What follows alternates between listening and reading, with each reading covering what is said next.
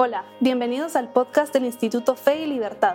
Mi nombre es Mariana Gracioso, coordinadora de comunicación. En este espacio conversamos con expertos, analizamos posturas sobre economía, religión, libertad y más.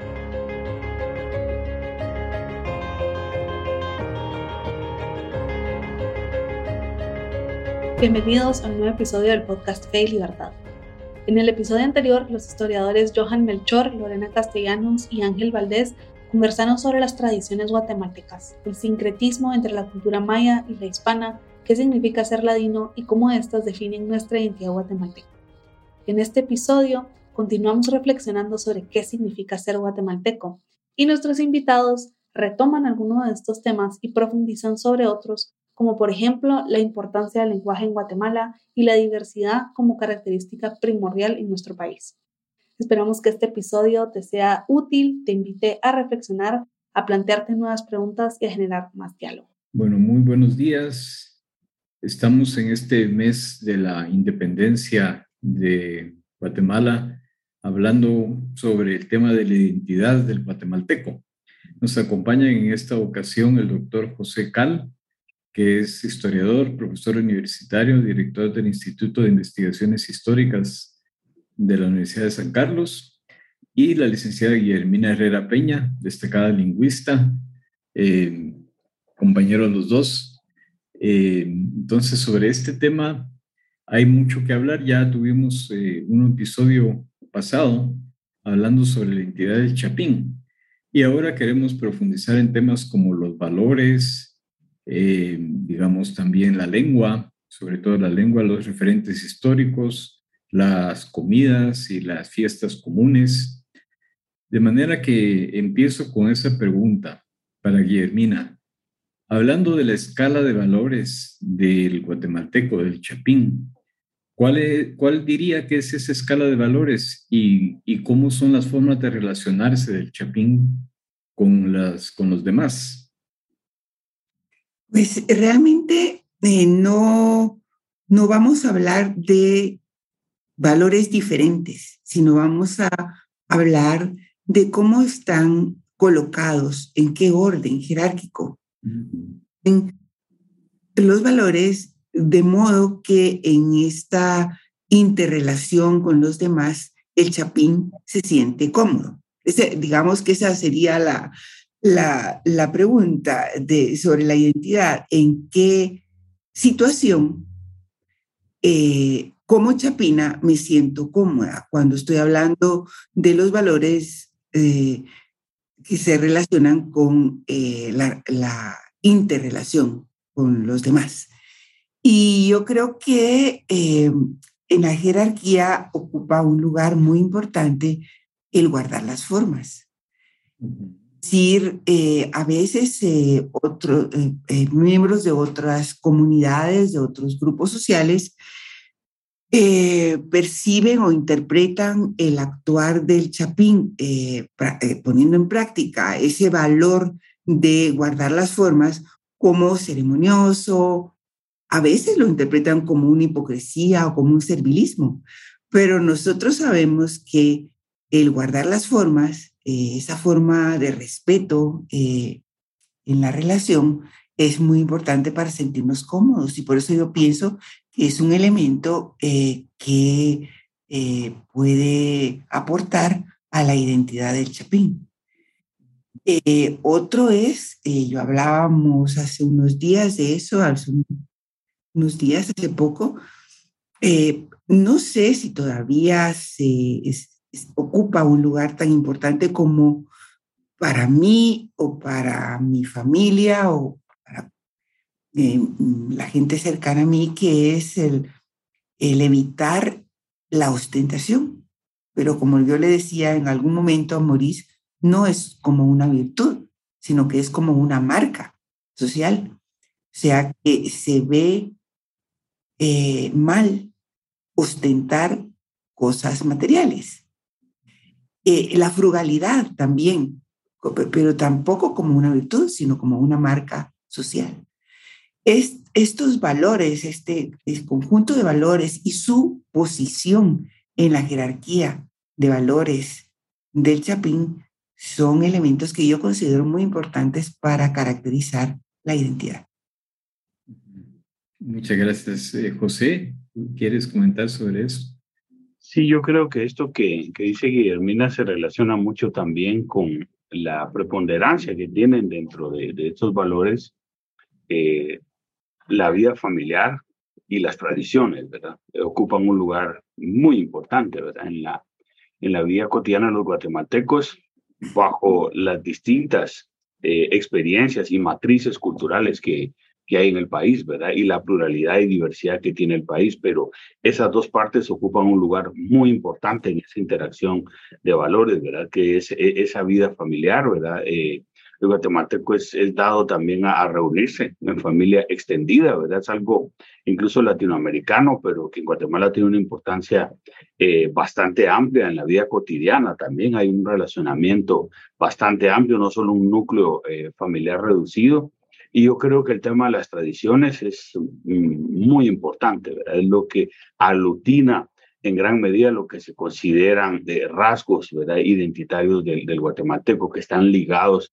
a esas tradiciones, eh, no solamente religiosas, ustedes van a tocar el tema más adelante, ¿verdad? Que, que son las tradiciones culinarias también, son muy, muy importantes porque tienen esa función de aglutinar familia, aglutinar eh, eh, las tradiciones y aglutinar algunos de estos valores que Guillermina ha, expuesto hoy. Entonces es muy importante, estos son muy importantes estos dos ámbitos de experiencia, ¿verdad? Que son eh, la familia y la tradición, ¿verdad? Forma parte de, de esa identidad. De hecho, el guatemalteco es eh, identificado mucho por eso, ¿verdad? Que es una persona fiel a sus tradiciones y que preserva esas tradiciones.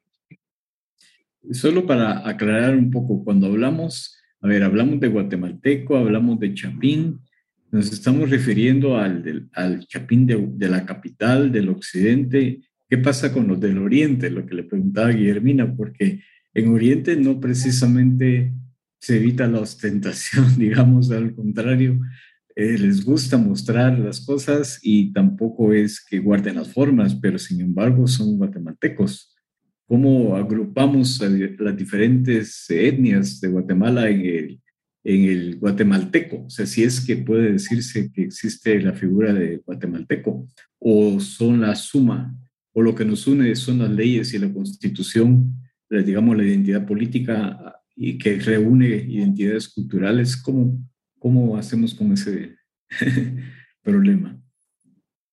Y Hermina. Bueno, yo hace ya mucho tiempo he venido diciendo que eh,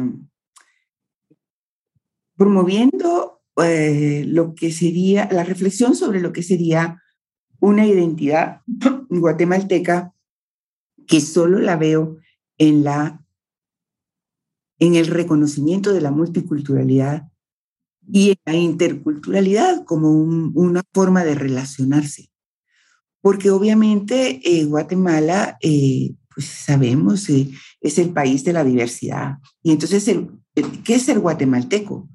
Digamos que la, la, es un poco utópico, desde luego, pero eh, eh, eh, las condiciones están dadas para que el guatemalteco sea ese ciudadano que sabe moverse en un país plural, que sabe desenvolverse en un país plural, que respeta las diferencias. Por supuesto que es, es utópico, porque eso no, eso no sucede, pero cuando, cuando se pregunta qué es ser guatemalteco, me identifico con qué grupo de Guatemala. Es, es muy interesante porque, fíjense ustedes, estaba también, eso lo he comentado con Morris en algún otro momento, que cuando se creó la República, eh, la, la clasificación de la sociedad, de los grupos sociales en Guatemala, no fue como en otros países, todos los países hispanoamericanos, entre bolivianos y aymaras o, peruanos y, quichuas o mexicanos y, aquí fue, tuvieron que buscar un nombre y le pusieron ladino, ¿verdad? En donde juntaron todos los otros grupos y lo contrastaron con el indígena. ¿Por qué razón? ¿verdad? O sea, el peso del componente indígena en Guatemala puede tener una explicación, pero quiero decir que es, es muy natural cuando Maurice dice yo me siento más oriental que Chapín, entendiendo Chapín por de la capital, aunque el término se ha generalizado para guatemalteco en general. Pero, ¿qué es lo que caracteriza, digamos, lo que, lo que define a ese guatemalteco? Pues es, el, es la diversidad, es la pluralidad. Cada grupo eh, con sus características y además hay algo en común, por supuesto. compartimos una, una historia, compartimos un territorio, compartimos muchas cosas, pero eh, eh, que se pueden atribuir a una identidad está más allá de la íntima del grupo étnico, digamos, propiamente dicho. Eso es lo que pienso, no sé. Sí, algún comentario.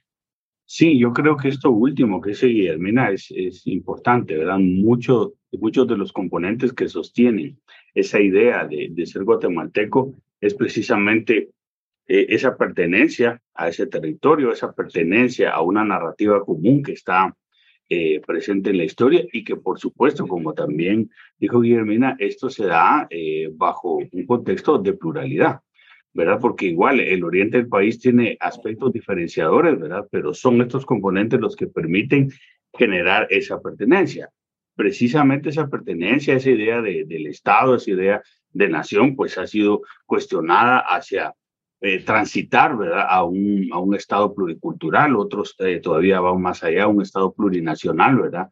Hablando de una reforma constitucional en el país.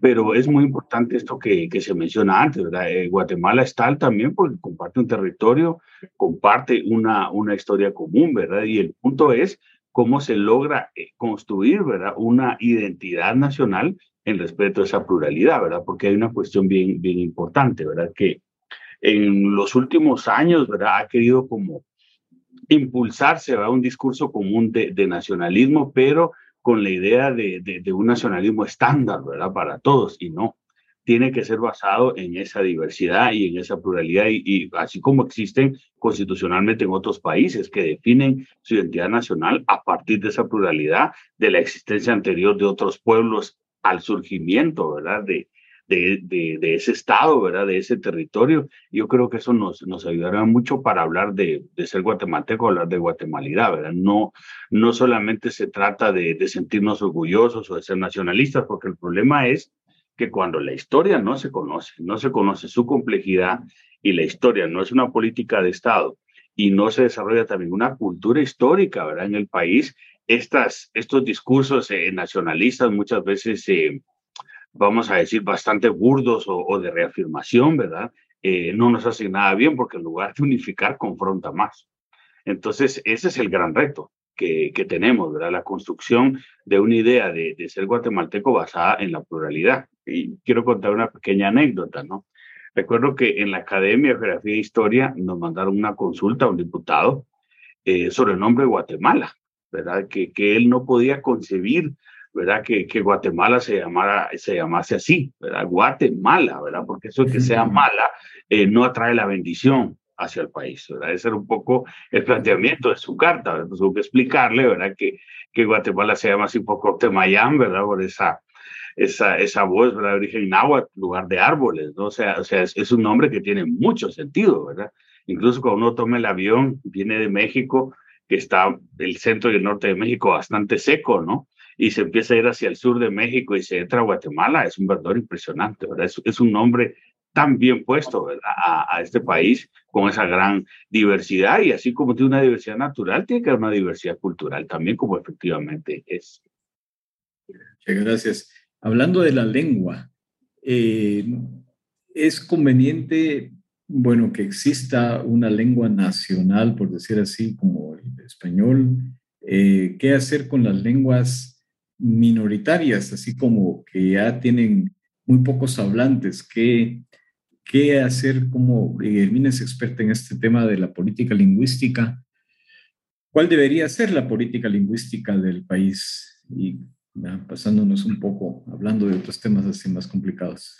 Pues yo creo que la identidad eh, tiene su casa en la lengua. Es, es, definitivamente está amarrada a la expresión, porque, claro, por la lengua nosotros sabemos que no solamente el medio de comunicación, sino que es el medio de percepción de la realidad.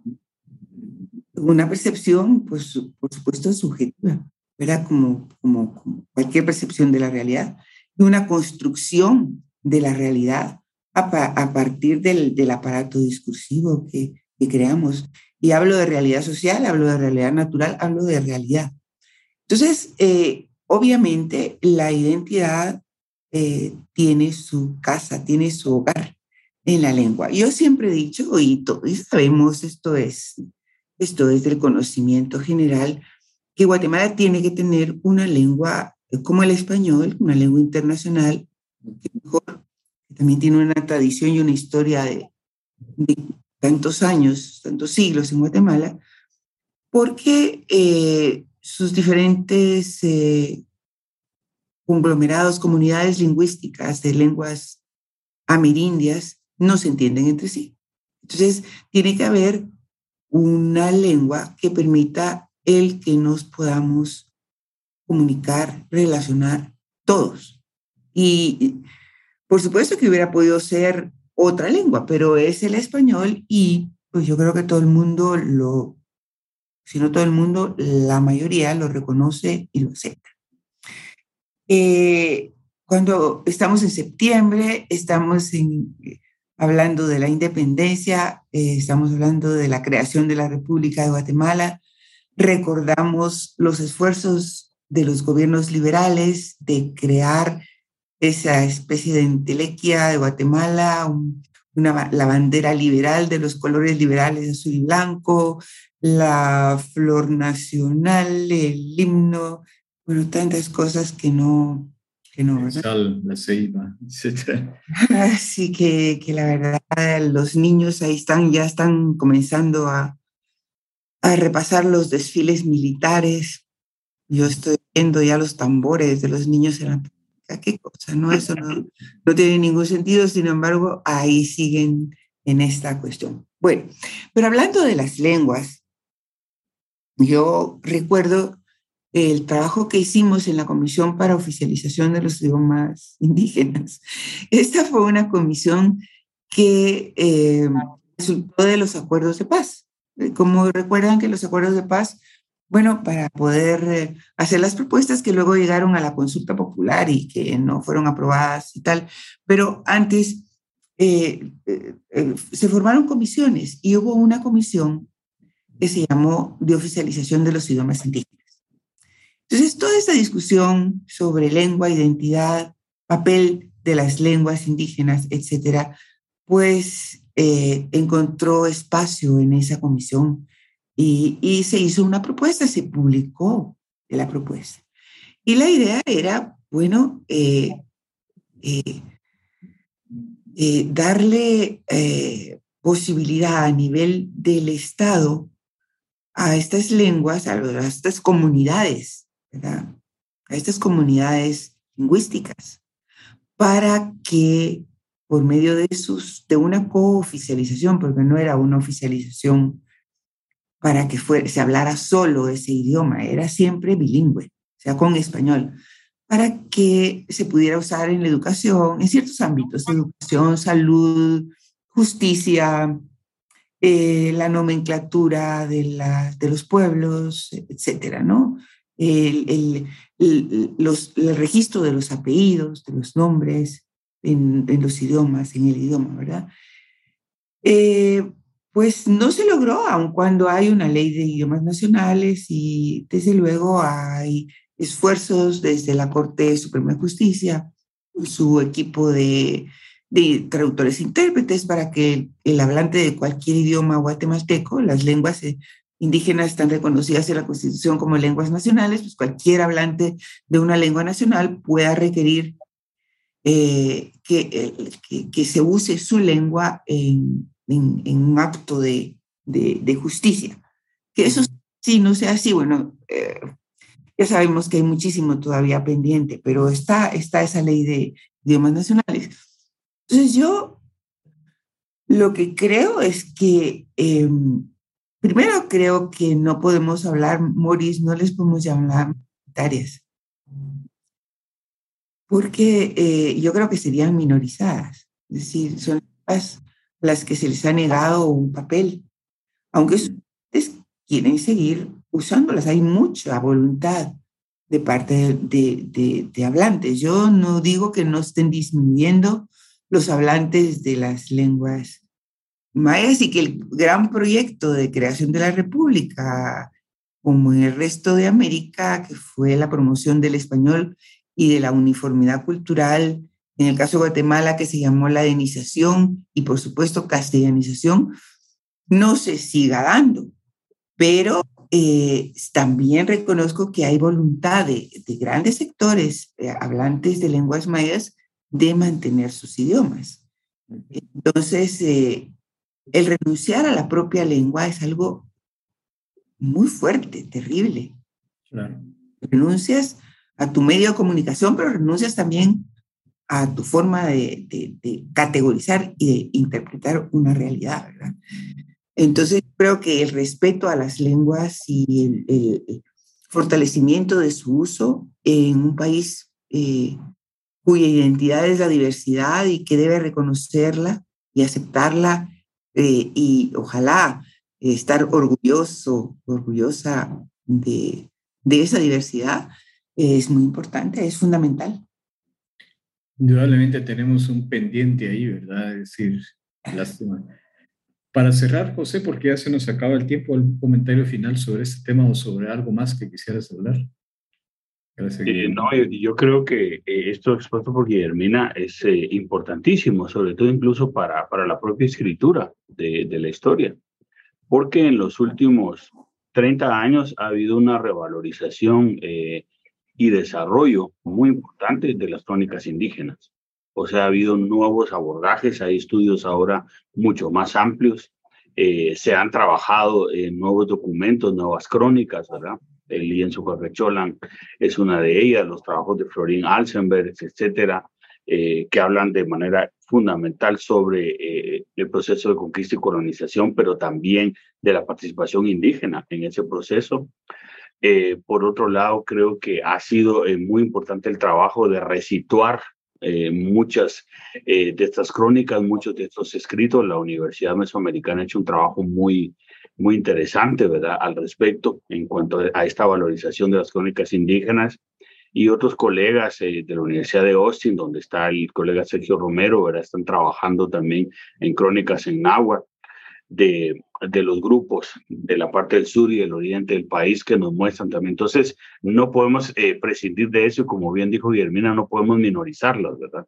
Porque tienen gran importancia también para narrar lo que, lo que es la historia del país, para narrar lo que somos, para narrar muchas cuestiones del pasado, eh, del país y de estas sociedades centroamericanas que nosotros no, no conocemos. Entonces, eh, tienen eh, mucha importancia, aunque, aunque no tengan la misma cantidad de hablantes, ¿verdad? Pero tienen mucha importancia para conocer lo que somos y por eso no, no pueden ser minorizadas, sino darles eh, su lugar y valor también en la construcción de esa identidad de la que estamos hablando.